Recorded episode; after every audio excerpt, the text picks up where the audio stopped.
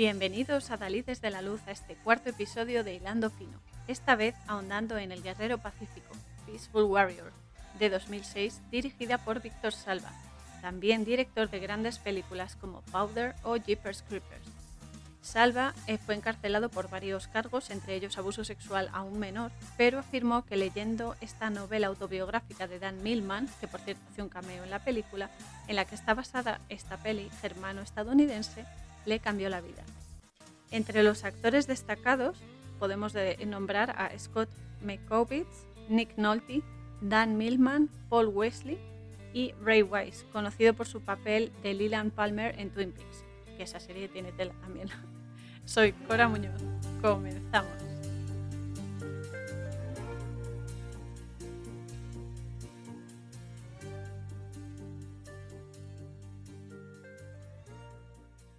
Ya desde el principio de la película el mismo título te explica que somos, o al menos es deseable llegar a serlo, guerreros pacíficos, es decir, luchadores que se enfrentan a los retos cotidianos de la vida desde la calma, la claridad mental y el control de nuestras reacciones ante las provocaciones, que es lo que nos nubla la visión y lo que desestabiliza todo porque todo está conectado. Si tú tienes una reacción ante una provocación, que siempre va a haber provocaciones y siempre va a haber altercados y demás, pero si tú reaccionas, le estás dando energía y por lo tanto se la estás quitando a tu sistema. Entonces, todo tu, organismo mental y tus emociones, aparte del organismo físico, o sea, vas a tener dolencias si te vas por la vida como un kamikaze, al final se va a ver en el cuerpo físico y se va, se va a perjudicar, ¿no? Desde un resfriado hasta incluso perjudicar los síntomas de una enfermedad. Entonces, pues es eso, ¿no? Hay que controlar eh, nuestras reacciones sobre todo, porque es lo que, lo que desencadena todo. Y otra cosa importante, que no ser violento de ninguna manera, ni física, ni mental, ni oralmente, porque a veces las palabras duelen muchísimo más que un puñetazo o que un tortazo, que no es nada deseable ninguna de estas cosas, pero a veces las palabras con una intención negativa y de hacer daño te llegan más profundamente y dañan a niveles más profundos del ser humano. Ya no digo solamente del cuerpo físico, sino de todo el, de todo el arquetipo que tenemos en nosotros, ¿no? de toda nuestra energía. Entonces, bueno, pero no ser violento no significa que uno no se tenga que defender, ¿vale? Ni que deje de luchar, porque el secreto de todo esto, y a lo que se refiere la película, es que aquel al que tenemos que vencer constantemente es a nosotros mismos a nosotros mismos porque es algo muy interesante que por nuestra forma de ser siempre podemos elegir. Y eso es lo bueno, que tenemos, aunque esté limitado, un libre albedrío que podemos utilizar a nuestro favor y sin perjudicar a los demás. Es posible, o sea, es difícil, pero es posible. esto, esto hay que creérselo porque, y llevarlo a cabo, porque mucha gente dice, no, no, porque claro, no, depende de muchas cosas. Ya, bueno, pero tú puedes elegir cómo te vas a comportar en cada cosa y sacar lo bueno hasta de lo malo que todo tiene dos, dos polaridades, ¿no? Entonces es eso, elegir ser nuestro mejor aliado y trabajar nuestras zonas oscuras como son vicios, manías, pensamientos obsesivos que tenemos a todas horas, desde lo más, lo más que pueda parecer más estúpido hasta ya lo más complicado, ¿no? Pero siempre estamos dándole vueltas ahí el run run a algo, siempre, siempre. Y eso hay que controlarlo, ¿no? Es como, como pues eso, como cuando conduces tienes que controlar la velocidad, etcétera, ¿no? Entonces, bueno, también los, los, egoísmos que tenemos, ¿no? Y esas cosas de, no, porque claro, yo voy primero, no sé qué, todas estas cosas. Que es muy fácil decirlo, hablar es gratis, pero es algo que poco a poco se va consiguiendo, ¿no? Paso a paso vas venciendo más, más, pues eso, más bloqueos que tengas.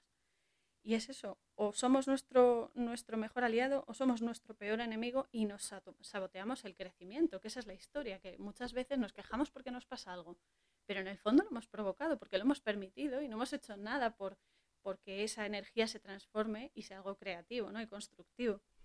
Entonces, bueno, aquí en la película se, expresa esto muy bien porque, bueno, Dan Millman en realidad es un guerrero, es un guerrero físicamente y potencialmente interior, pues también, ¿no? Lo que pasa que, bueno, él proyecta su esfuerzo y su energía en conseguir la excelencia en el atletismo, concretamente con las anillas, haciendo piruetas, que son bastante arriesgadas, la verdad es que es muy valiente por hacer eso, pero bueno, en el aire y mantiene el equilibrio en esos dos pequeños aros, que bueno, si hacemos una traducción de esto a nivel energético, espiritual y demás, es lo mismo, ¿no? Se está entrenando, como luego se comprueba, para, para, hacer eso, piruetas entre comillas y moverse con más soltura en el aire, es decir, en las partes más elevadas del ser humano, ¿no? la mente, lo espiritual, lo sutil. Y sin embargo, su tarea pendiente es equilibrar su forma de abordar las cosas, porque es un poco kamikaze, no es lo que hablamos. No es mala persona, pero es un poco kamikaze. Entonces, bueno, uniendo su performance física con lo interior o espiritual, pues desde luego que es prácticamente imbatible. Y eso es lo bueno, ¿no? Que cuando unes ambas cosas, es como que puedes superar todo y aunque te vengan 50 millones de cosas negativas, eres capaz de darle la vuelta y entonces ponerlo a tu favor, que de eso se trata, ¿no? De, sobrevivir a todo dando incluso una porción de positivo, ¿no? De polo positivo a las cosas. Entonces eso es lo que él se tiene que, trabajar. En el fondo es que todos aspiramos a eso, ¿no? Todos estamos en la misma, en la misma lucha, ¿no? Contra nosotros mismos. Y así es como desde el primer fotograma, además, nos ubican en un escenario onírico, además brutal, porque es en una pesadilla. Las pesadillas son el tipo de sueños más violentos, ¿no? Pero sobre todo con más información. O sea, son, yo diría que hasta los más importantes, porque es un reflejo de nuestro inconsciente, que a veces no lo dejamos salir, y el subconsciente también, ¿no? Entonces ellos pues aprovechan esos momentos, venga, venga, vamos a mandarle esta información, corre, corre, para que se dé cuenta, aunque le dé miedo. Y, bueno, pues al final poco a poco te vas acostumbrando a estas cosas que no es agradable, pero, pero que suceden, ¿no? Entonces en la pesadilla que él está viviendo, le está avisando de lo que más adelante le va a suceder.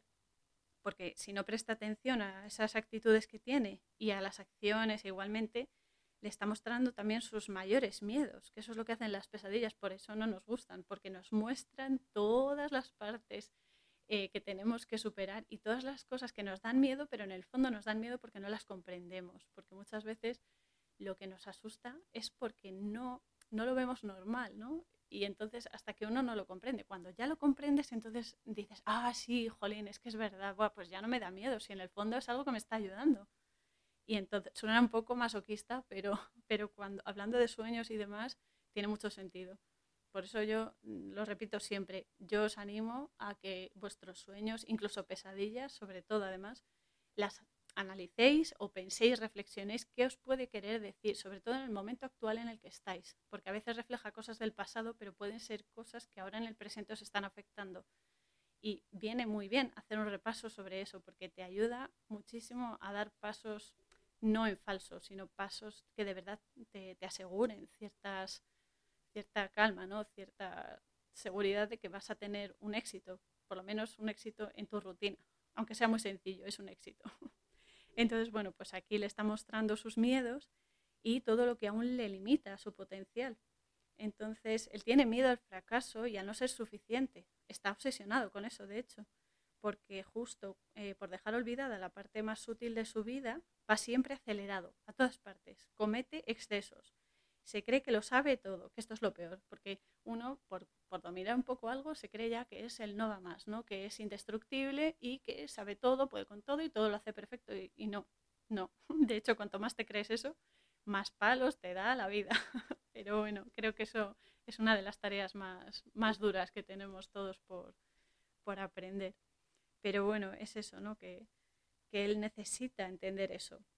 Y él quiere encajar entre sus amigos, pero primero tiene que encajarse a sí mismo. O sea, siempre decimos, no, claro, porque yo no, no soy muy popular, no tal, no cual. Pero en el fondo piensa, ¿tú te aceptas? Porque a veces, no nos, yo la primera, ¿eh? que muchas veces me quejo, jo, es que fíjate, porque no tengo muchos amigos, porque tal, porque cual.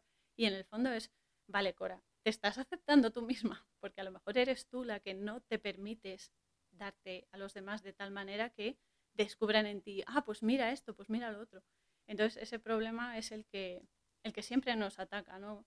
Cuando estamos desprevenidos, pero también cuando somos conscientes. Y muchas veces por, por comodidad, pues ni siquiera nos esforzamos en, en eso, por lo menos en, en, reflexionar sobre ello y decir, bueno, pues a ver cómo puedo solucionarlo, ¿no?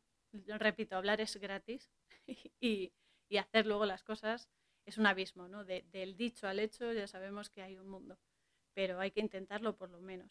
Entonces él se tiene que encajar, tiene que aceptarse y sobre todo sus errores y los defectos, porque nadie es perfecto al 100%. O sea, tú puedes ser más guapo, tú puedes ser más feo, puedes ser más alto, más bajo, más gordo, más delgado, lo que sea. Gracias a Dios, o a quien sea, como lo quieras llamar, somos diferentes. Tenemos cosas originales y eso es genial porque lo que yo no tengo tú me lo puedes aportar y lo que yo sí tengo pero a ti te falta también. O sea, es un intercambio siempre. Y eso es lo bueno, ¿no? El ser y descubrir cosas diferentes en los demás que además te hacen más enriquecedora la vida. Entonces es él, ¿no? Él se influencia a sí mismo de una manera pues es un poco, un poco obsesiva y necesita confiar en su poder interior que lo tiene, igual que confía en él para trabajarse en las anillas y hacer piruetas, los mortales, el triple, el triple mortal ese que hace en la película y demás, ¿no? Pero bueno, ese, si no tuviésemos cosas que superar, no estaríamos aquí, porque seríamos perfectos y estaríamos en, otras, en otros niveles, ¿no? Pero bueno, Dan se despierta de la pesadilla y está muy alterado y entonces se viste rápidamente, coge su moto, que por cierto, esto ya es un comentario personal, porque tiene una pedazo de moto brutal, preciosa, así negra, clásica, estilo Triumph o incluso una Harley, preciosa, así estilo eh, clásico de las, de las bonitas, ¿no? De las que salen en las pelis ahí con, con la gente con chupa de cuero y todo esto. Genial, me encanta. Y entonces, bueno, pues eso, coge la moto y va a parar a una gasolinera que es curioso, pero también me parece muy lógico que, que sea ahí, bueno, y que tiene una estrella de cinco puntas, que es lo primero que te enfoca la cámara, es eso, una estrella de cinco puntas, que aquí representa los cinco sentidos, y está puesta en la fachada, es decir, en lo primero que ve la gente de ti, ¿no?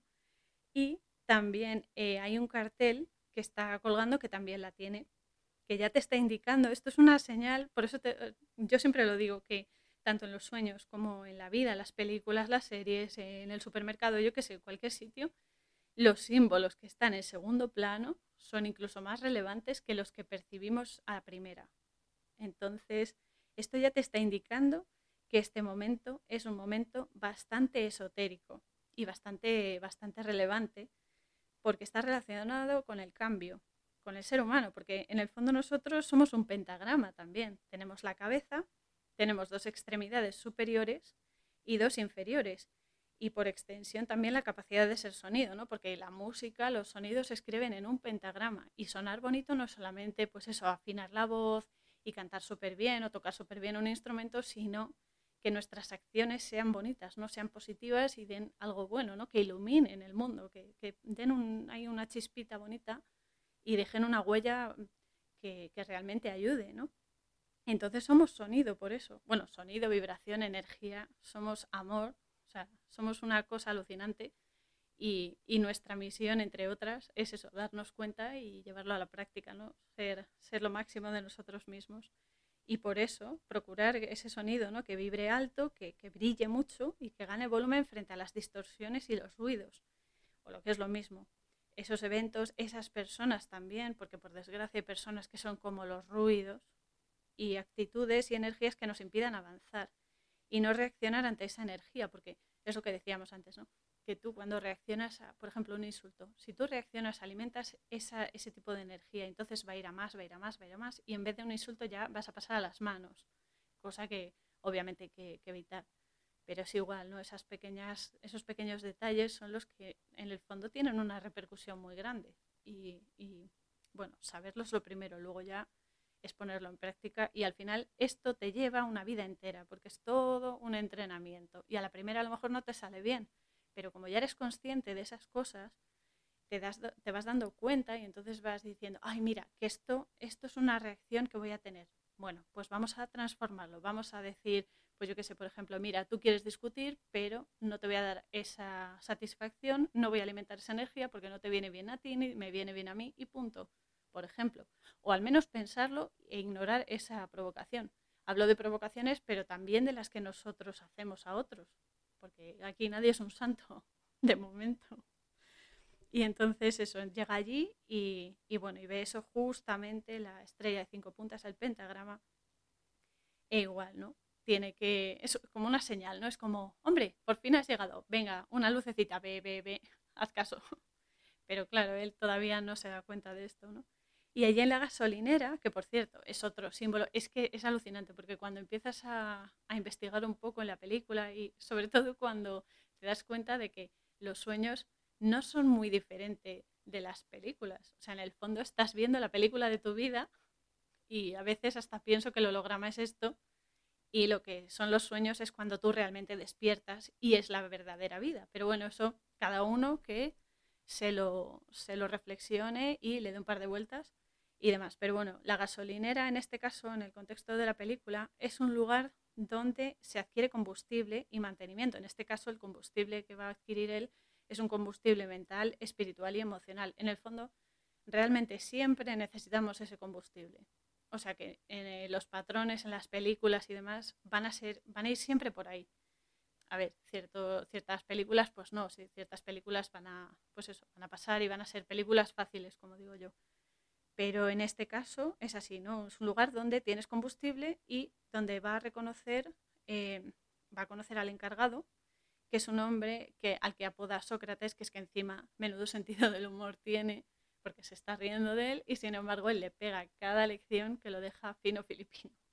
Entonces, bueno, conoce a Sócrates y él va a ser su guía y el maestro en su camino de introspección y crecimiento, porque es eso, primero hay que mirar hacia adentro y luego, después de ver lo que hay, de asustarse primero y luego ya de reconocer y trabajar, ya al exterior, pues vas, vas eso, vas dando ¿no? lo mejor de ti.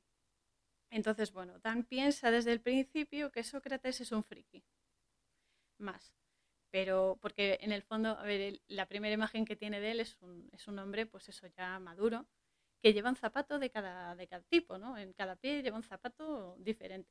Entonces, pues es eso, ¿no? Que piensa que es el típico loco, flippy y demás, y se lo toma cachondeo, o sea, no, no se lo toma en serio. Pero, pero eh, las apariencias engañan, ¿no? Siempre juzgamos antes de conocer.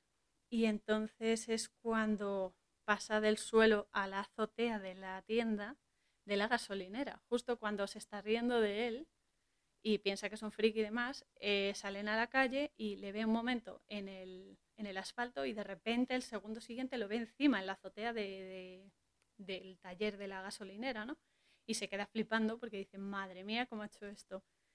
Y, y, bueno, pues eso, te está diciendo que es eso, ¿no? O sea, la traducción es que si tú utilizas bien tu combustible, es decir, tu energía, y con una buena gestión de esta, es decir, con un entrenamiento, porque no vale tener ahí superpoderes, entre comillas, y utilizarlo luego para tu beneficio propio y que, que todo lo demás, ¿sabes?, se ponga a tu disposición, porque no es así.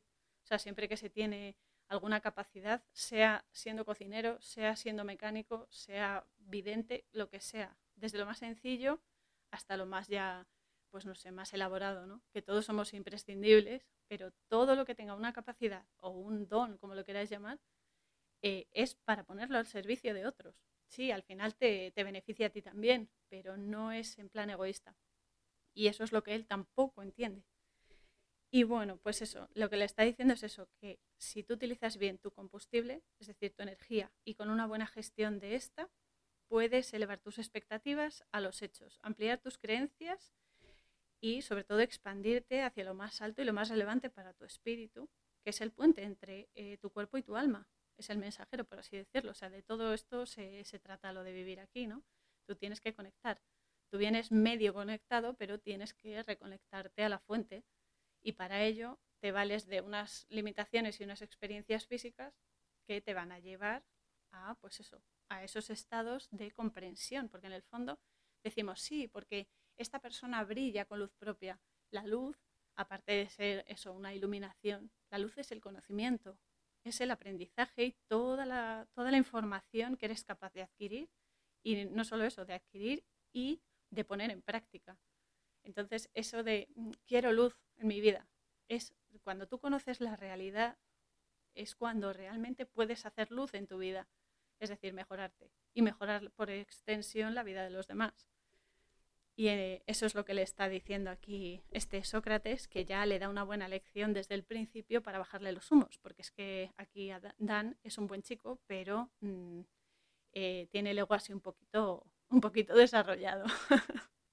Entonces, bueno, Pues eso, eh, y eso de lo que se trata es eso, o sea, ya la intro que le ha hecho Sócrates es bestial. Y Dan, pues eso, se esmera mucho en sus, en sus eh, entrenamientos de atletismo y demás, pero aún se tambalea en lo mental y lo emocional y necesita ese equilibrio. O sea, él en el fondo se ha quedado flipando con lo de la gasolinera, pero, pero en el fondo sabe que es algo, una tarea pendiente y que tarde o temprano lo va a tener que hacer, porque esa es otra. Muchas veces sabemos que tenemos que hacer algo, que tenemos que mejorar en algo, lo que sea, pero decimos, bueno, pero es que ahora no me apetece, pero es que no, bueno, mira, si yo no tengo que mejorar en esto, pero da igual porque sigue llamando a la puerta y ya llega un momento que no tienes otra opción porque es lo único que puedes hacer y ya es cuando te pones, no a regañadientes, pero te pones. Y así es Dan. Y, y luego es eso, ¿no? Que luego es como que, que, quiere encajar, pero tampoco hace por encajar. Entonces eh, tiene una sesión de entrenamiento con sus compañeros de atletismo y como es un curioso también, pues cuando acaba eh, llega otra vez a, a eso, ¿no? A la gasolinera y me encanta porque hay un encuadre perfecto que es muy significativo en la entrada del taller, que es, bueno, el taller en una gasolinera, si metafóricamente hablando, es un lugar de reparación, de recuperación y de mejora, o sea, es decir, es como una especie de restauración ¿no? interior. Y entonces eh, el frame este que sale es un cartel que pone full service en el lado izquierdo, que es servicio completo en inglés, Luego el pentágono, el pentágono pentagrama, que en, este, en esta ocasión es Dan, concretamente su interior, es decir, lo que tiene que mejorar. Y otro cartel justo a la derecha del pentagrama que pone Tune Up, que en inglés significa afina, púlete, perfeccionate o puesta a punto también, ¿no? Y, eh, o lo que es lo mismo, es eso, ¿no? que Dan tiene en su interior las herramientas y los procesos necesarios y adecuados para sanarse y reparar o cicatrizar esas heridas físicas e internas que tiene para, entre comillas, sonar mejor en la vida. Eso es lo que decía antes, ¿no? que sonar bien no es solamente saber cantar o tocar un instrumento, sino que los actos y los pensamientos, las emociones y las palabras vayan conectados a, una energía que sea de esa calidad, ¿no? que sea buena. Eso para mí, al menos, eso es sonar bien. Y renovarse y ampliar su visión de las cosas. Eh, él necesita ser capaz de ver la panorámica de su existencia y, bueno, y todos, ¿no? Y sus conexiones. Dan eh, tiene algo que es genial y es que se basa en su entrenamiento físico para alcanzar la excelencia, pero luego descuida las formas y hace lo que quiere. Se pone a beber, trasnocha, etcétera.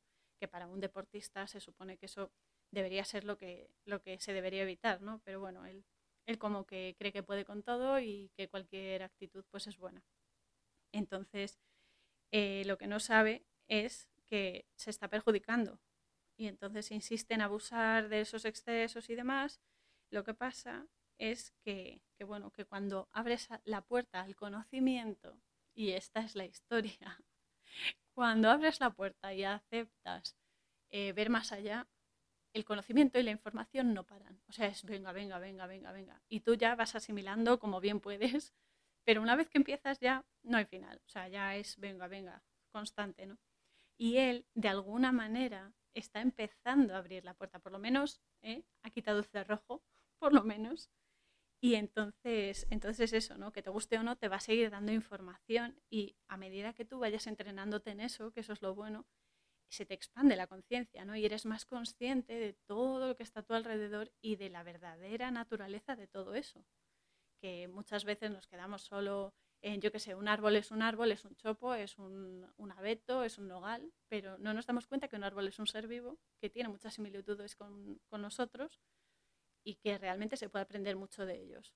Eh, aparte es eso, que son, son grandes eh, restauradores de energía y transmutan mucho los, los, sentimientos de las personas. Cuando tú estás cerca de un árbol, abrazas un árbol o te pones en un sitio con árboles, en un parque, lo que sea, y te relajas, luego tienes mejor, mejor estado anímico, porque los árboles son, son transmutadores de energía.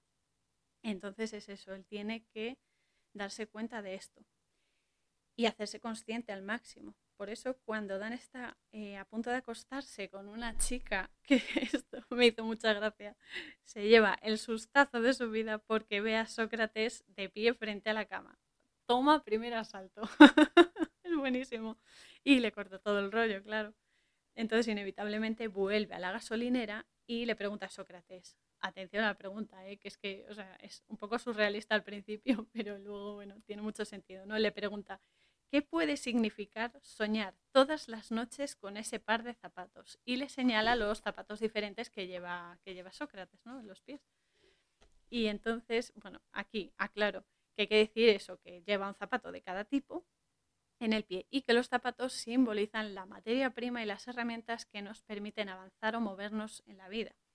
En este caso, por llevar uno de cada, Sócrates da a entender que se mueve entre dos mundos, entre el exterior y el interior, y que los unifica en todo lo que hace, porque con la mitad de uno a la mitad de otro, avanza y se mueve y sigue su vida. Y entonces la respuesta que le da Dan es buenísima. le dice, que todavía estás dormido. ¡Boom! ¡Qué fuerte! Entonces, esta película es que es genial porque tiene un montonazo de, enseñanzas y la verdad es que te lo muestra de una manera tan contundente que es que es imposible negarse porque es que es evidente. Además, luego lo piensas y dices, a ver, voy a trasladar esto a mi vida. Y dices, joder, es que es verdad. Y es eso, no le contesta eso. Y es que la verdad es que Dan aún sigue dormidito porque no hace caso de las señales que aparecen en su camino. Y después porque no se da cuenta de que en el fondo está hablando consigo mismo. Y esto es súper importante a lo largo de la película. Lo que pasa es que hasta el final pues no se deduce o no se comprueba. Sí, lo puedes ir deduciendo a lo largo de la trama, pero hasta el final no lo compruebas al 100%. Y, y es importante. Entonces ese diálogo interior que tenemos todos de vez en cuando, ¿no? que hablamos con nosotros mismos y tal, con nuestra conciencia. En el fondo la conciencia es un poco el alma, ¿no? el susurro del alma, y que permite que nuestro inconsciente se libere y nos explique, aunque también lo hace a su manera, cuidado, porque eh, la mente suele hacerlo a través de símbolos, de metáforas y acertijos, sobre todo acertijos, porque es que hay veces que no sabes ni por dónde cogerlo, pero al final, al final lo sacas. Es como los sudokus, ¿no? Una vez que te pones ya, salen. Y al final es eso, ¿no? Te acostumbras a ese juego y descifras esa parte dormida de tu mente que con el subconsciente igualmente te traducen esos mensajes y las opciones que te ayudan a moverte con más soltura, ¿no? De eso se trata.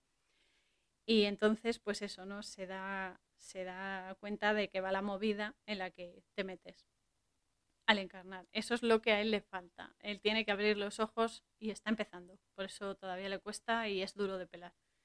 Pero bueno, ahí, ahí es cuando aparece Joy, que es la tercera protagonista, y eh, le sirve la cena a Sócrates y a Dan y se va.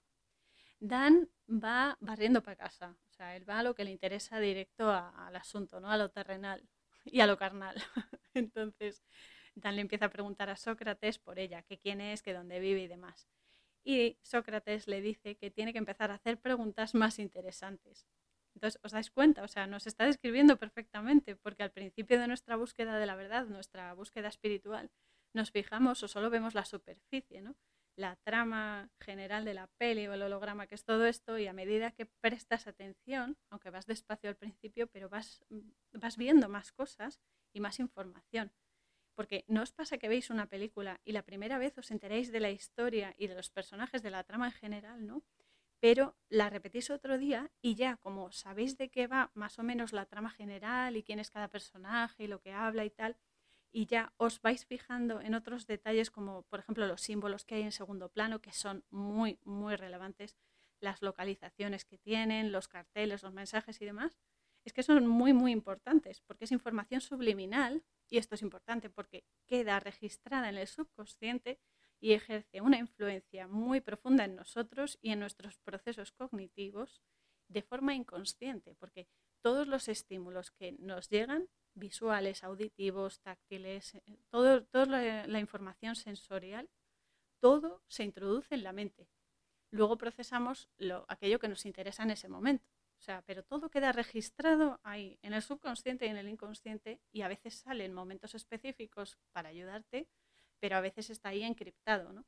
Pero siempre tiene una influencia en nosotros, de ahí tener cuidado de lo que uno lee, lo que uno ve, lo que uno dice, etc. Y, y por eso, ¿no? Entonces lo de las pelis es alucinante, por eso también hice el podcast, porque es que ves cada cosa y además es que cuanto más investigas, más encuentras. Y es que somos información, en el fondo, es como Matrix, somos información a tope. Y, Y bueno, recomiendo por eso mismo también, como lo de los sueños, pues eso, practicar con las pelis y las series incluso, porque aunque las pelis pueden ser más fáciles de, decodificar, ¿no? Eh, cada uno lo tiene que comprobar, o sea, cada persona lo lleva de una manera diferente, a lo mejor a ti se te dan mejor las series o, o lo ves más claro en las series que en las películas, bueno, eso ya, pues cada uno que se haga su, su esquema, ¿no? Pero, pero bueno, es eso, que es que es alucinante porque, mm, o sea, empiezas a ver, además es que como todos son símbolos y metáforas, es que la vida, o sea, total, es que hasta nosotros mismos somos una pedazo de ironía que, bueno, que es que alucinas. Y cuanto más te fijas, más ves. Y en eso estamos, ¿no? Que todo es información, es como un programa informático. Somos información y hay que decodificarla para poder liberarnos de, ¿no? de esta prisión, por así decirlo. Y bueno, pues yo es lo que os recomiendo, que cada uno se lo, si os apetece, claro, que cada uno se anime y busque, busque respuestas. Y a poder ser las películas y las series sin anuncios, porque los anuncios ya te cortan el hilo mental y te meten otra información que muchas veces son distorsiones. Bueno, casi todas, por no decir todas, son distorsiones, porque es que son ruidos. Y, eh, por ejemplo, en el DVD o el Blu-ray o incluso en las plataformas estas de streaming, pues de pelis y eso, se puede pausar y puedes pensar o anotar o lo que sea. Bueno, yo lo hago así, vamos. Y, puedes eh, verificar lo que crees, lo que piensas o incluso cambiar de, postura, ¿no? ¿Quién sabe? Porque es que esa es la historia, que es una aventura. O sea, tú no sabes lo que te vas a encontrar y lo que va a suponer en tu vida. Y reflexionar, porque es que, claro, la cantidad de lenguaje subliminal que da igual el género que se escoja, ¿eh? da igual que sea una comedia, que sea un drama, que sea una película histórica, bélica, da igual. O sea, está presente en todas, en todas, porque es bestial y es una fuente de aprendizaje sublime. Es como el lenguaje no verbal, que a veces, yo diría que siempre, eh, lo que no se dice resuena más que lo que se habla. Solo hay que observar y tirar del hilo, como siempre. Y lo importante es que cada segundo se forme una transcripción y luego contrastar desde diversas fuentes, que no se quede con lo primero que se escucha o se vea. O sea, que no vale tragarse la información porque sí, porque fulanito dice tal, porque no. Tú quédate con la información, escucha, eh, escucha a todo el mundo, de diferentes ideologías, de diferentes lugares, de diferentes razas, de todo. Y luego con esa información tú mira, ve, reflexiona y adáptalo a tu realidad, porque cada persona tiene una realidad diferente. Y entonces eh, no, no, todo el mundo interpreta las cosas de diferente, o sea, de igual manera. Por ejemplo, en el lenguaje onírico, no todos los símbolos son positivos para unas eh, culturas que para otras. Pero por eso yo siempre digo que sí, que tú puedes ver el símbolo universal de los, de los em, símbolos, ¿no? Pero luego tienes que ver la interpretación interior que tú le das. O sea, cómo lo encajas en tu vida, porque si has soñado eso es porque es información para ti, no para nadie más. Entonces eso es un proceso muy íntimo que necesita que la persona misma se lo, se lo transcriba, ¿no? Y vea, vale, sí, yo tengo la información universal que vale para todos, pero a ver, ¿cómo pongo yo esto? ¿Cómo traduzco yo esto en mi vida? ¿Qué me quiere decir? ¿De qué me está hablando? ¿Qué situación? ¿Qué problema? ¿Qué lo que sea? Pues en, en la vida, en la vida y en las películas y en todo es igual. Entonces es importante. Y, es eso, ¿no? Que, bueno, que eh, insisto mucho en esto porque eh, es importante que se, que se contrasten las cosas y que se cuestionen las cosas. Porque muchas veces damos por sentado muchas cosas y luego no son así. O sea, cada uno tiene que tener su propia idea y su propia percepción de la vida. Que se equivoque o no, eso es lo de menos. Lo importante es cómo crees tú que son las cosas y cómo se adapta a tu vida porque en el fondo eres tú el que estás viviendo tu vida y eres tú el que tiene que lidiar con ella. Entonces siempre, siempre escuchad a todo el mundo y contrastad luego con vuestra realidad. Es mi consejo y por supuesto nadie está obligado, pero sí es cierto que ayuda muchísimo, porque la información es poder. Eso es así y está a disposición de todos. Eso es lo importante y lo que hay que, lo que, hay que mantener, que esté a disposición de todos, de todos y cada uno de nosotros y lo único que hay que hacer es evitar esos condicionamientos porque es que desde pequeños estamos tan condicionados con ciertas, eh, cierta cultura ¿no? en la que nos hemos nacido, nos hemos criado y demás, y tenemos la, la manía, diría yo, de creer que esa es la correcta, la forma correcta de la vida, de ver la vida, y que la de los demás, por ser diferente, no, no puede ser. ¿Por qué no puede ser? Para ti a lo mejor no encaja, pero para los demás sí, porque se han criado desde un punto de vista diferente. Por eso ahí lo de respetar. Respetar no quiere decir eh, permitirlo todo. Respetar es que cada uno tenga su, su creencia y sus pensamientos y que sea libre para pensar y para hacerlos. Y otra cosa es ya que te impongan algo, eso no, desde luego pero sí respetar porque cada uno ha venido a aprender unas cosas. Y es eso, ¿no? Que, bueno, que esto todo es acción-reacción. Aquí lo de la casualidad no funciona, esto es causa y efecto, sí o sí. Y es, la vida es un boomerang, entonces aquello que lancemos es lo que se nos devuelve. Y ya está, y lo que hay que hacer es eso, sintonizar mejor la antena parabólica, como digo yo, para recibir mejor calidad de información, que de eso se trata. Entonces, ¿cómo se consigue eso? Pues eh, se consigue a medida que uno va abriendo su mente y va comprobando que la información que le llega es cierta, o sea, pero no es cierta de, ah, si lo pone en un papel ya, ya es cierto. No, es cierta porque tú lo vives, porque tú estás viviendo esa situación, porque tú te pones en los pies de esa persona, en los zapatos de esa persona y te pones en esa situación, lo llevas a cabo y te das cuenta de que, de que es cierto, ¿no? Que eso pasa y sobre todo cultivarse, o sea, sobre todo tener una mente amplia, cultura, conocer culturas de todo tipo, leer todo tipo de libros, ver todo tipo de películas y analizarlas. Porque es eso, ¿no? Que muchos mensajes ocultos no se ven si uno no presta atención. Y esa es la historia, que la atención es, yo creo que uno de los procesos más importantes que tenemos mentales nosotros. Y bueno, lo mejor de todo esto es que cuando crees que sabes y controlas todo, que esto igual, ¿no? Somos un poquito engreídos los humanos y pensamos que cuando sabes un poquito ya la panacea, ¿no? Pero siempre que creemos eso, aparece un nuevo nivel por descubrir. Y esa es la historia, ¿no? Que todo es descubrimiento, descubrimiento, descubrimiento, aprendizaje, no sé qué. Y entonces eh, eh, la sabiduría está dentro de un aprendizaje y dentro de otro y de otro y de otro y de otro. Así está el infinito. Entonces es un bucle.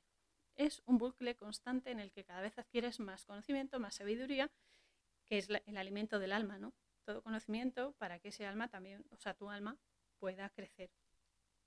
Y esto es lo que se, lo comento todo esto porque se plasma en la película. Y, luego veremos por qué. Porque aún así Dan se sigue poniendo gallito con Sócrates que es como muy, muy altivo él, ¿no? Y como no puede ser de otra manera, Sócrates le da otra lección magistral, pero además con mayúsculas.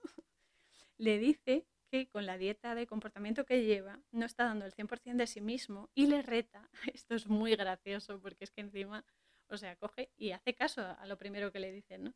Entonces le reta a que mantenga una asana, que es una postura de yoga, que se llama Utkat Utkatasana, que es la postura de la silla, ¿no?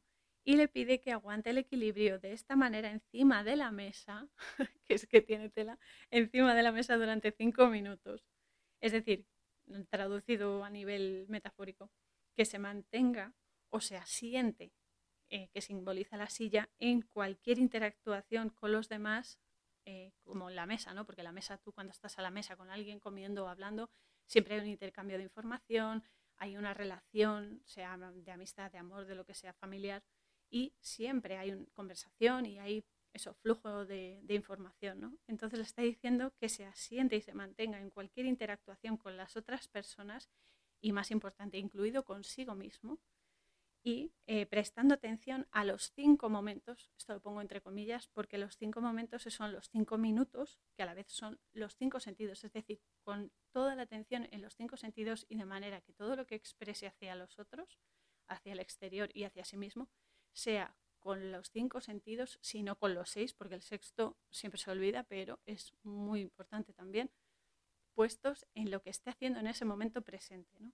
Eso es lo que le está diciendo este Sócrates. Y entonces eh, se pone encima de la mesa, se pone en esa, en esa postura de yoga, ¿no?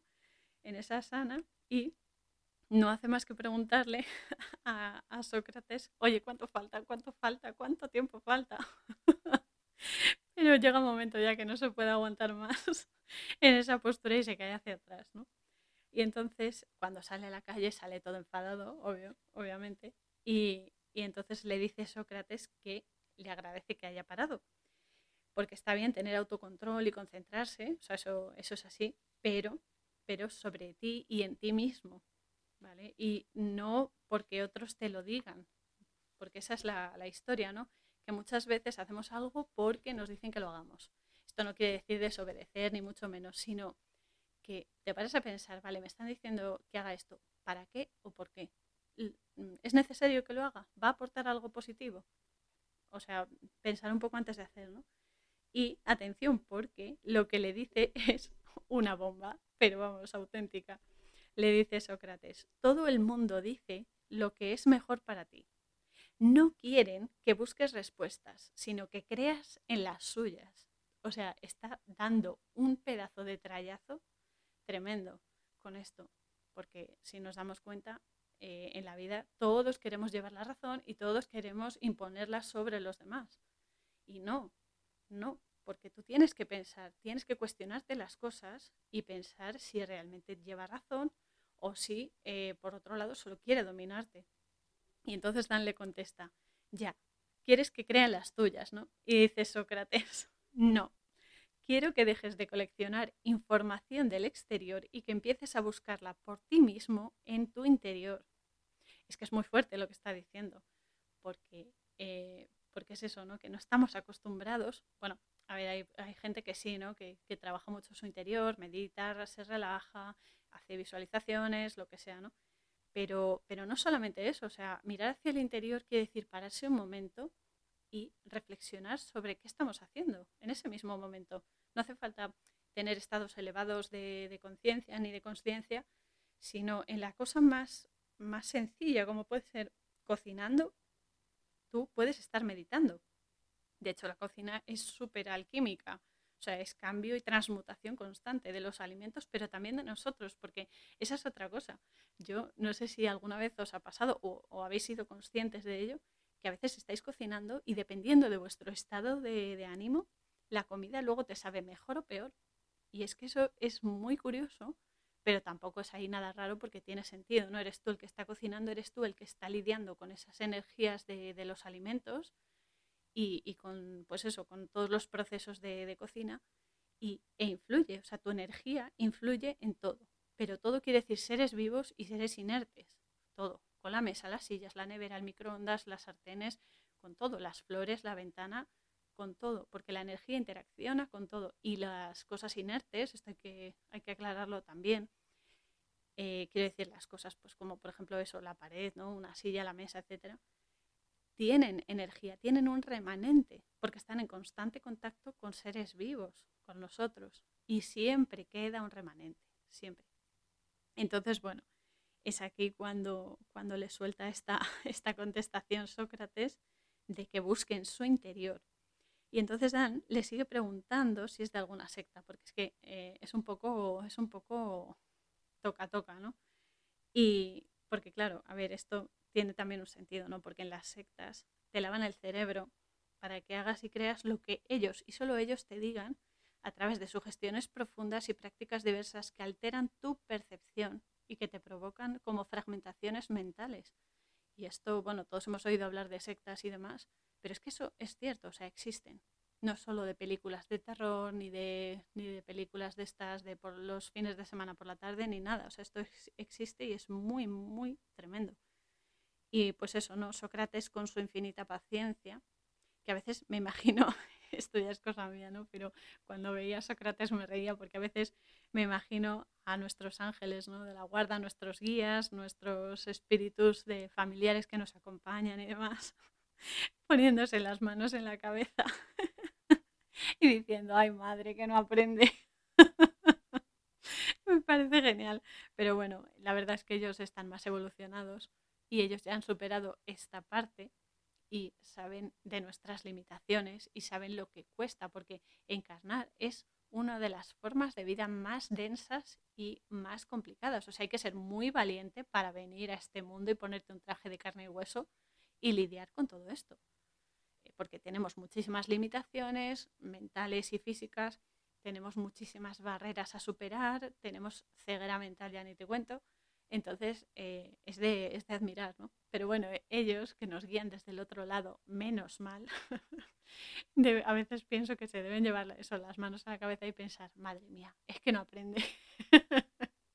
Pero bueno, en el fondo nos aman y gracias a Dios nos ayudan.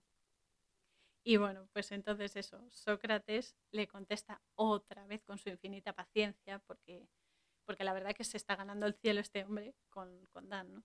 Entonces le dice, a la gente le da miedo su interior. Es el único lugar donde encontrarán lo que necesitan. Y esto es una verdad como una catedral, o más incluso, porque es cierto, o sea, la gente no digo que no haya que informarse, investigar, eh, saber, leer y demás. Eh, sí, eso está muy bien, pero con toda esa información exterior, luego las preguntas por dentro. O sea, tú te preguntas hacia adentro, que es cuando se, se, produce una conexión, si quieres con tu alma, si quieres con tu conciencia superior, si quieres con, con la energía del universo, llámalo como quieras porque sigue siendo lo mismo. Pero, pero es eso, ¿no? Cuando tú miras hacia adentro y te das cuenta de todo lo que tienes, sea bueno, malo, regular, lo que sea, depende todo del punto de vista, ¿no? Porque a lo mejor lo que algo parece malo es, es justamente lo que si solucionas puede ser de gran ayuda. Por ejemplo, en Cábala se dice que el mal es el bien mal colocado en un, en un sitio incorrecto. Entonces, si tú transformas eso que decimos que es malo, que es negativo y demás, si tú lo transformas en algo positivo, vuelve a ser bueno. Pero bueno, es un poco, es lo que digo, ¿no? Es eso, una espiral dentro de otra espiral, dentro de otra espiral y así sucesivamente. Pero es cierto, a la gente le da miedo mirar hacia adentro, porque siempre encuentras, lo primero que te vas a encontrar de cara son tus fantasmas y, y tus sombras. Y después ya te tendrás que poner a poner y a lidiar con ello, ¿no? Y a solucionar. Y luego ya sí ves la luz, literalmente el conocimiento, el entendimiento y sobre todo el crecimiento, ¿no? la ampliación de tu conciencia y de tu conciencia. Y tienes razón, porque es que eh, con nuestras rutinas, nuestros trabajos, que vamos atacados a todas partes rápido y demás, no nos centramos en la introspección. En el fondo es que no tenemos tiempo, porque es que nos pasamos ocho horas en el trabajo bueno, el que tenga, porque yo ahora mismo no tengo trabajo, pero bueno, eh, ocho horas en el trabajo y luego llegas a casa, llegas muerto de cansancio, lo que quieres es eh, cenar y acostarte y no tienes siquiera el, cuerpo para, ponerte a meditar o para ponerte a, relajarte o lo que sea. Entonces, eh, pues eso, no hay momentos porque no hay ganas tampoco, vienes cansado y no tienes ni ganas, ¿no?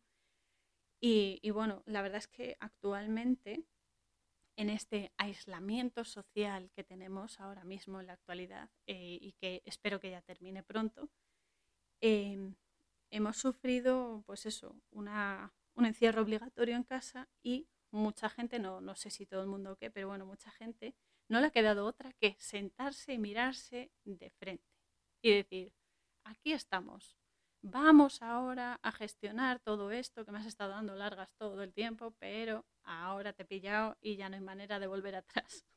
Ese es nuestro Pepito Grillo eh, haciéndose la revancha, ¿no? y entonces no queda otra que sentarnos y escuchar ¿no? la llamada de, la conciencia. Y entonces te revisas y te das cuenta de que hay que sacar un montón de basura, mucha, mucha, mucha y eso, ¿no? Y, y, que te das cuenta que las sombras que tenemos, que nos asustan, en el fondo son, pues eso, son la mejor herramienta que tenemos para trabajar, porque si uno no comete fallos, no puede mejorar.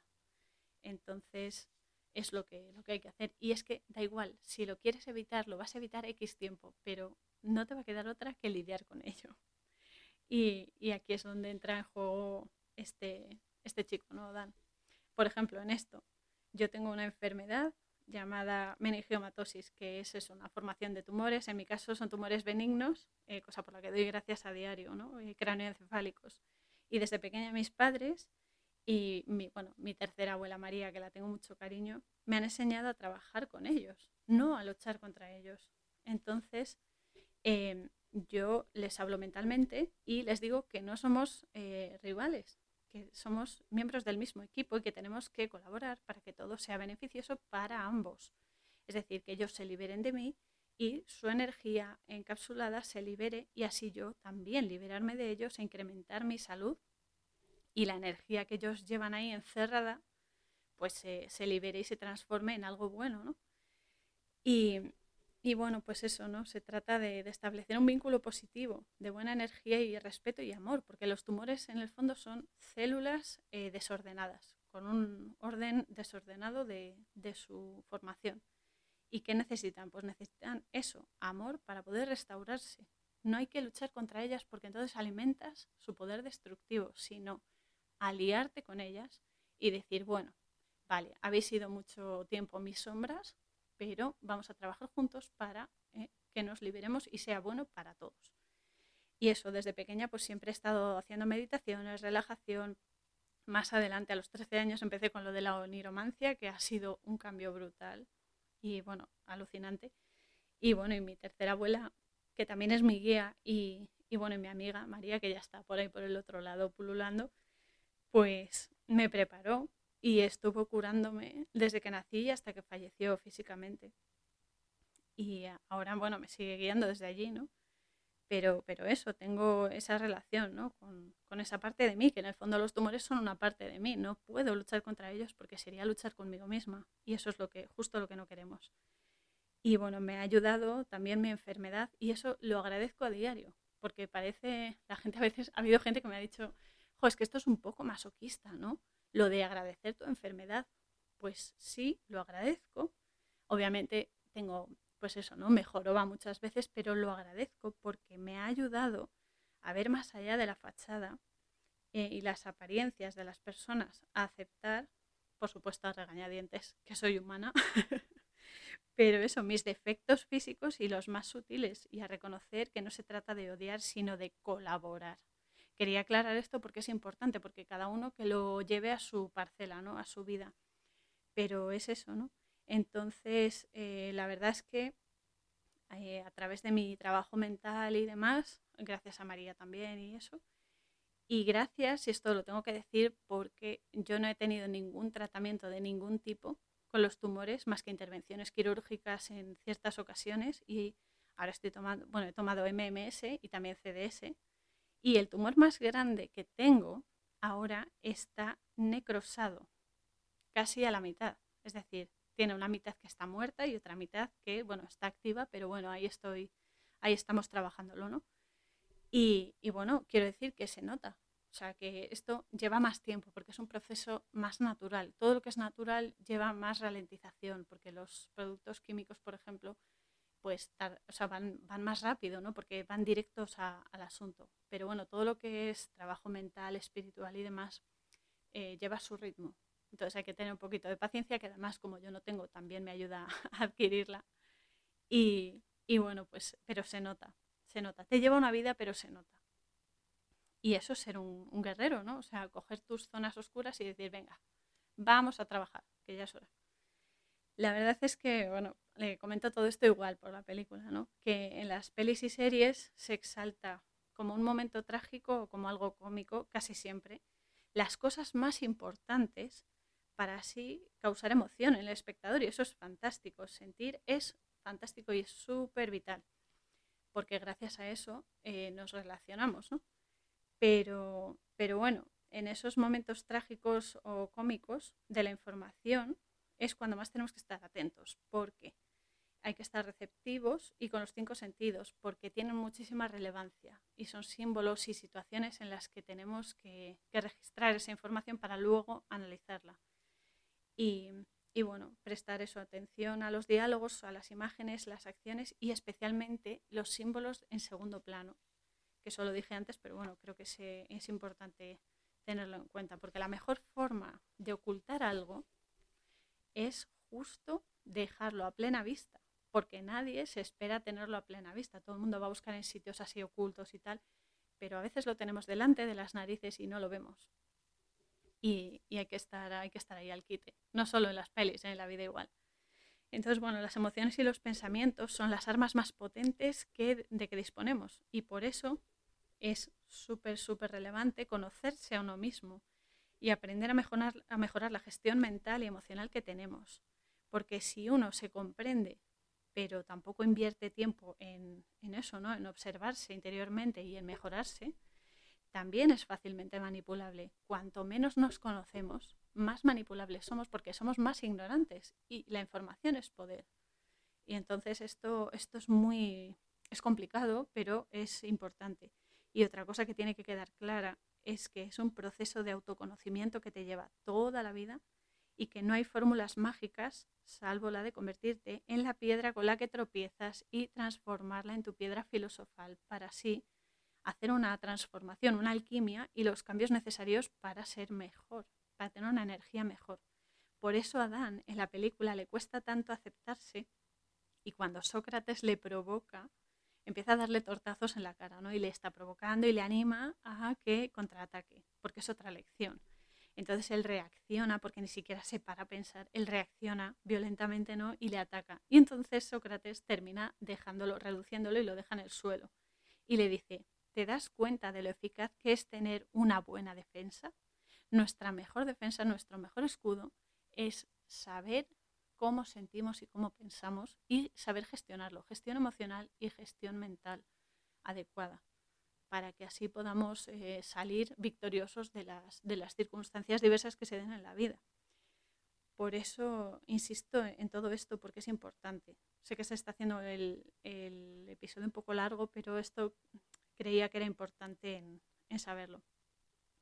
Entonces hay un concepto que ya lo he nombrado antes, que es la basura. La basura interior, que lo define Sócrates muy bien, es todo aquello que te distrae de lo importante. Lo importante es el aquí y el ahora, porque solo tenemos el presente.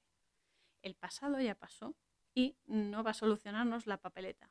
Y el futuro es impredecible, porque puede que sí, puede que no. De hecho, el futuro es un presente próximo. Yo lo digo siempre así.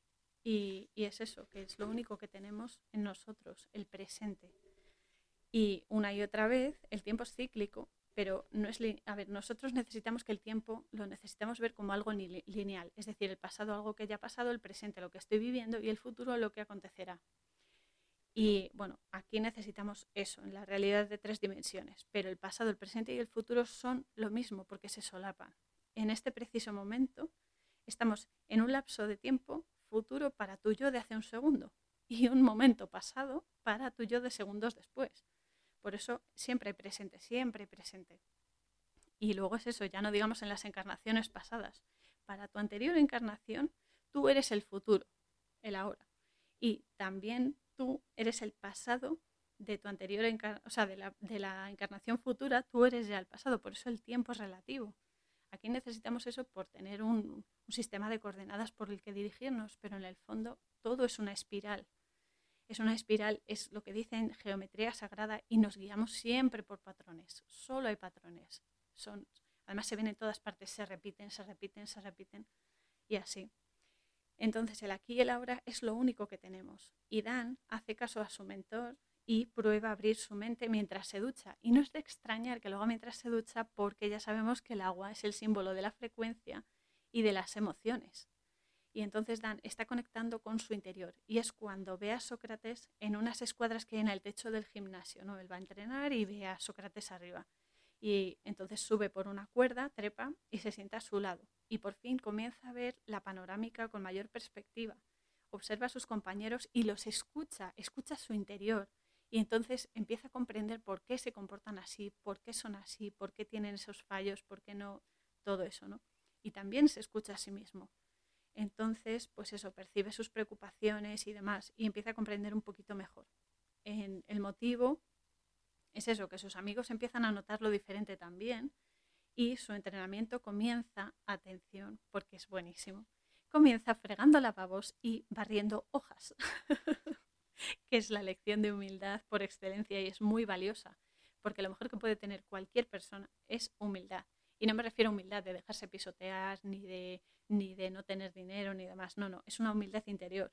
Es decir, que sobre todo cuando tenemos algún don para exhibirlo, sí, exhibirlo, pero de manera que genere ayuda a otros y que no sea ahí para, eh, mira qué bueno soy, mira, es que soy el mejor, tengo las mejores capacidades, tengo este don, porque no sé qué, porque eso lo único que indica es tu ignorancia.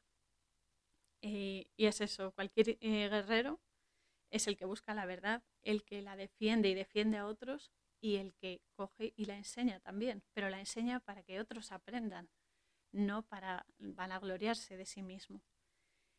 Y bueno, eso es lo que hace que se levante tarde, porque, a ver, Sócrates le está introduciendo en un mundo más amplio de la mente y del espíritu. Y entonces Dan se, se enfada por esto que le está mostrando Sócrates y vuelve a los excesos y entonces eh, hace que se levante tarde para el entrenamiento, sale a toda pastilla con la moto y tiene un accidente que le parte la pierna en 50 millones de trozos y, entonces, y tiene que llevar luego una prótesis metálica. Y es que es eso, ¿no? Si no haces caso y frenas un poquito en la vida, la vida ya se encarga de bajarte el ritmo. Puede que sea más, más contundentemente o menos dependiendo del grado de cabezonería que tú tengas que vuelvo a decir que hablar es gratis, de momento, y hacerlo es otra historia. Pero, pero bueno, a Dan le pasa esto. Y es un aprendizaje más o menos duro, pero eso depende de ti. Lo, lo, bueno es que siempre es aprendizaje. Entonces, a raíz del accidente, se encontrará a sí mismo y también la alegría de vivir. Esto de la alegría es importante y lo veremos ahora cuando veamos un poco los personajes, porque necesita aprender lo que es la sutileza, y el poder de una simple caricia cuando Joy se acerca a él y ella le explica que las manos curan. Y es cierto. ¿Y cómo lo hacen además? Porque las manos eh, son uno de nuestros mejores canalizadores de energía. Las manos pueden crear o pueden destruir, al igual que las palabras, por cierto. Entonces, cuando tú tocas un instrumento, por ejemplo, das un masaje, una caricia en un buen momento, cuando se amasa para cocinar algo, las manos tienen memoria táctil y la ternura es mágica. Por eso cuando tú proyectas eso, cuando tocas a alguien, cuando haces música, en la acción que sea, eso también sana. Eh, en directa o directamente, pero también sana.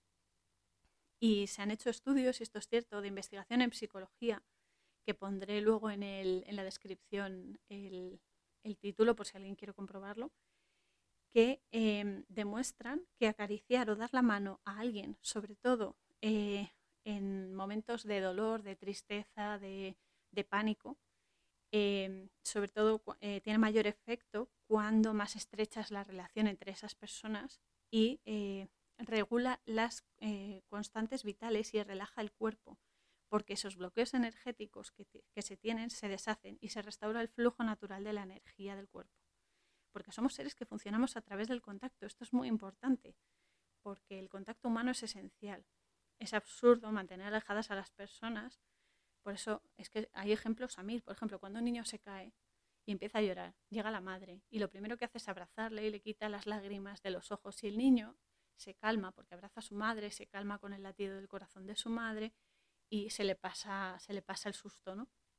O por ejemplo, los, los niños recién nacidos, lo primero que hacen es ponerle en el pecho de la madre. El contacto es lo primero. De hecho, se ha comprobado también que los recién nacidos que se ponen justo encima de la madre nada más salir de ella, eh, tienen mejores constantes vitales, tienen mejor, mejor predisposición a la vida, se agarran más a la vida que aquellos que no se les ponen encima. Y por eso cuando, cuando uno abraza a alguien o cuando te abrazan, te sientes como acogido, te sientes respaldado y protegido. Es una sensación maravillosa. Por eso nosotros necesitamos tocarnos, besarnos, amarnos, todo lo que se pueda y más, siempre desde el amor, no por, no por modas, no porque tenga ganas de juerga, sino porque haya emoción de por medio, que haya sentimiento.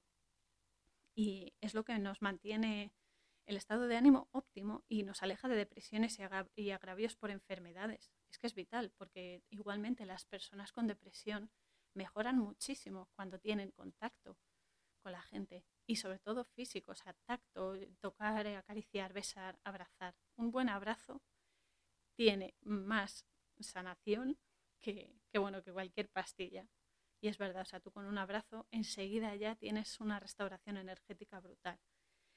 Así que en esta peli se ven claramente los roles de los personajes. Además es que los tres personajes principales tienen, tienen el, pues eso, ¿no? el perfil psicológico mm, adecuado.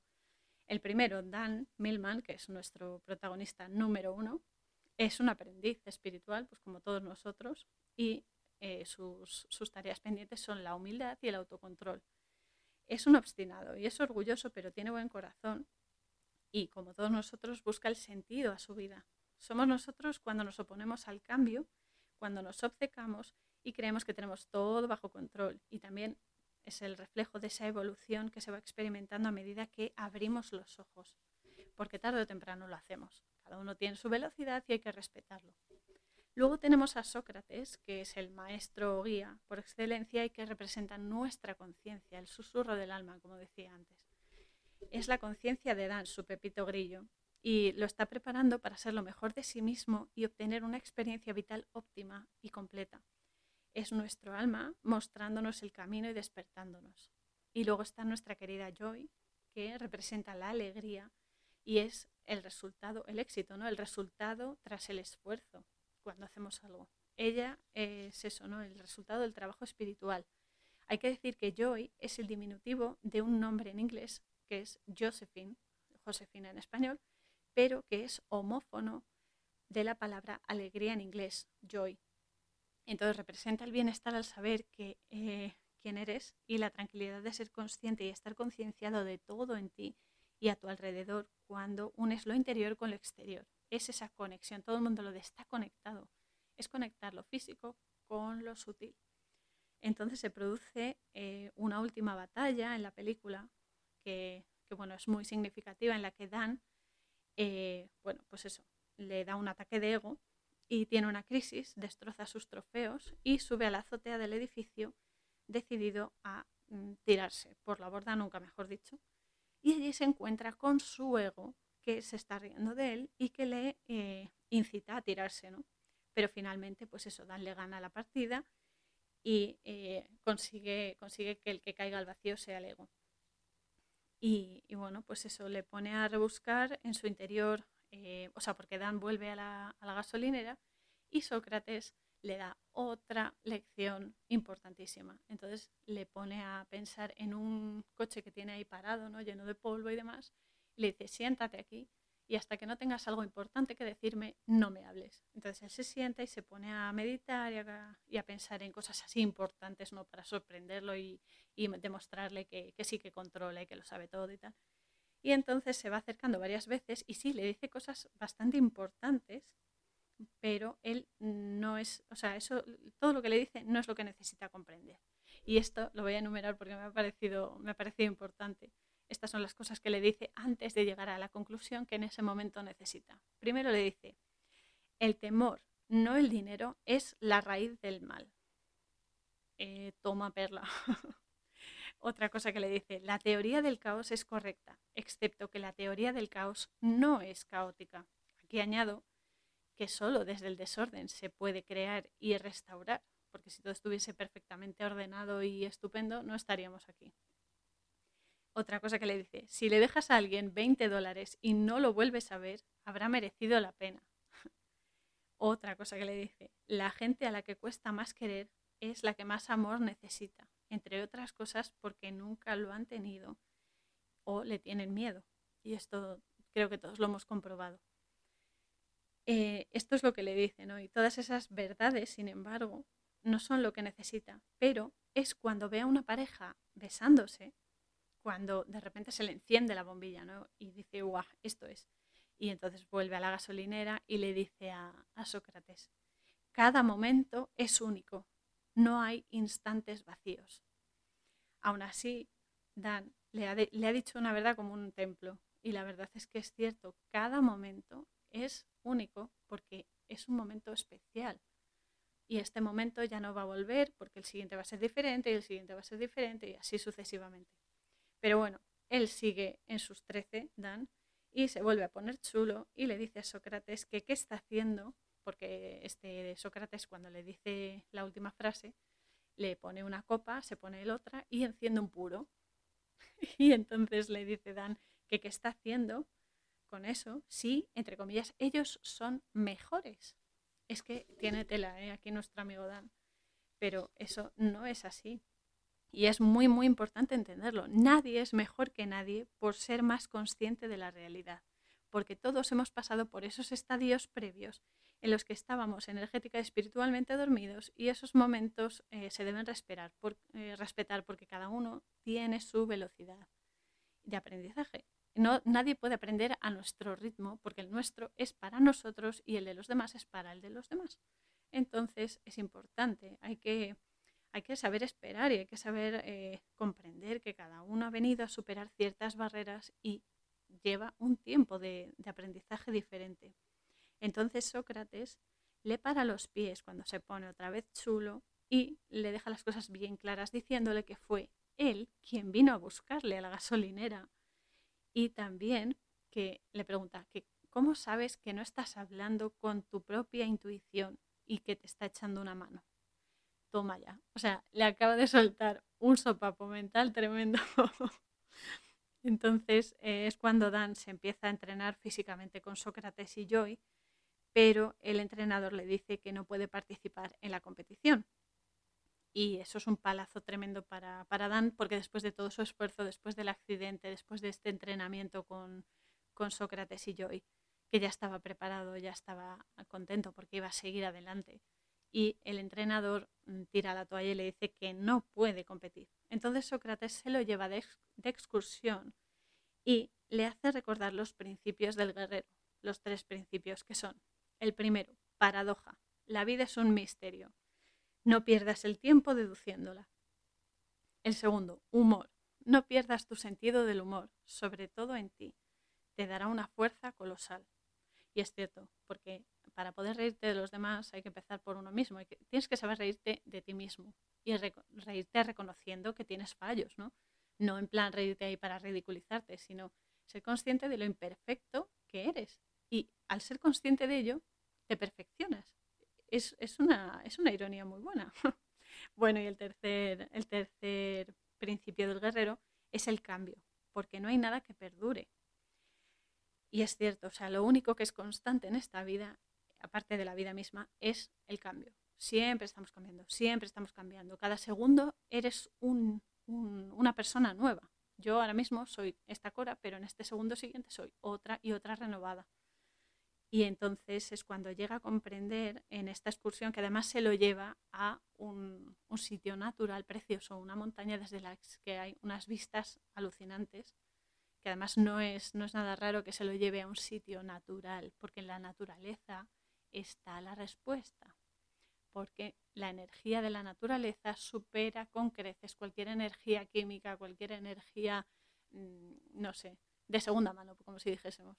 La naturaleza es la fuerza más poderosa y reconocer nuestra naturaleza es la mayor fuerza y la mayor energía que podemos tener frente a cualquier cosa a la que nos expongamos. Entonces, por fin, nuestro querido Dan llega a comprender una verdad universal, porque justo cuando llegan a la cima de la montaña, le dice, le dice a Sócrates, ya lo sé, el viaje es lo que aporta la felicidad, no el destino. Y al final, eh, cuando ella comprende eso y se da cuenta de que vivir es lo que hace que todo sea más llevadero, ¿no? Y, es el verdadero aprendizaje, no es la aventura de, ay, ¿qué me encontraré ahora? Ay, pues mira, he aprendido esto, ay, lo puedo, lo puedo ahora adaptar a esto y lo puedo aplicar a esto. No es el destino. Todos vamos a llegar a donde tenemos que llegar y todos vamos a morir físicamente y vamos a seguir adelante en otros estados de energía y de conciencia y de consciencia, pero, pero mientras estemos en esta vida física, con el tiempo limitado que nos han dado, el, de ir descubriendo cosas a lo largo del camino es lo que realmente importa, lo que realmente nos enriquece. Y bueno, pues eso, al final convence al entrenador y puede competir, pero cuando va a saludar y agradecer a Sócrates su ayuda, hay un empleado nuevo que le dice que allí no había nadie, que es el primero que llega y, que estaba, estaba abandonada, no había nadie. Y entonces Dan se queda mirando, y esto es muy, muy bueno, porque te deja un mensaje final maravilloso, que Dan se queda mirando el cartel del taller de la, gasolinera que pone Tune Up, que bueno, recuerdo que es eh, afinarse, perfeccionarse, ponerse a punto, ¿no? Y se va con su equipo. Obviamente ganan la competición y Dan se casa con Joy. Eh, o sea que el verdadero Dan está casado con Joy, que esto es autobiográfico. Y bueno, con esto terminamos este capítulo de hoy y me gustaría terminar el episodio con el recordatorio que le hace Sócrates, es decir, eh, la conciencia de Dan a través de, bueno, de su interior, cuando está compitiendo, le dice mentalmente, le dice, ¿dónde estás? Y él contesta, aquí. ¿Qué hora es? Y él contesta, ahora. ¿Qué eres? Y él contesta, este momento. Así que, bueno, ya sabéis que solo tenemos el presente, de ahí que tengamos que sacarle todo el juguillo para así poder beneficiar a nuestra alma primero y luego a los demás por extensión, porque estamos todos conectados. Esa es la, la, bueno, la conclusión que quería dejar porque me parece brillante. Y gracias por compartir esta aventura conmigo, porque es lo que decimos, ¿no? Vivir es la mayor aventura. Y morir ya ni te cuento. ya sabéis que podéis dejar mensajes de voz con vuestras opiniones y sugerencias en el link de la descripción del episodio. La semana que viene os adelanto, que es el día sábado, día 15 de mayo de 2021, nos meteremos eh, de lleno en la película eh, Smoke Signals, Señales de humo en español de 1993, basada en la novela La pelea celestial del llanero solitario y tonto de Sherman Alexie, que es un novelista nativo norteamericano bastante reconocido. Ya sabéis, tirad del hilo y expandid vuestra luz al máximo. Canción Spirit of Fire. Música www.50sounds.com barra es barra. Nos vemos, Adalides.